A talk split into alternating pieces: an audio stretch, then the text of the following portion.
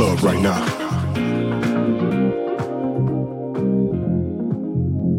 To the dance floor.